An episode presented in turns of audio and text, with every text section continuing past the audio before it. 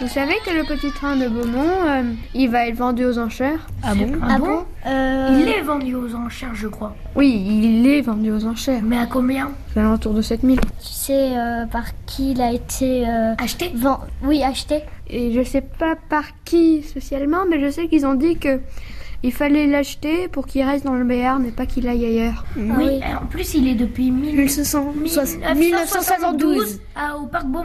Ça fait Et 46 euh, ans. je crois que c'est un monsieur, euh, enfin quelqu'un qui l'a acheté et c'est maintenant il va à Orthez le petit train. Oui, mais par contre, il va être, don- il va être prêté aux associations. Mhm. Mais euh, pourquoi Mais pourquoi Parce que euh, c'était c'était notre petit train avant. Oui, Ouais. c'était Bah oui, le bah, nôtre. le propriétaire, il a voulu euh, changer de Ça, propriétaire.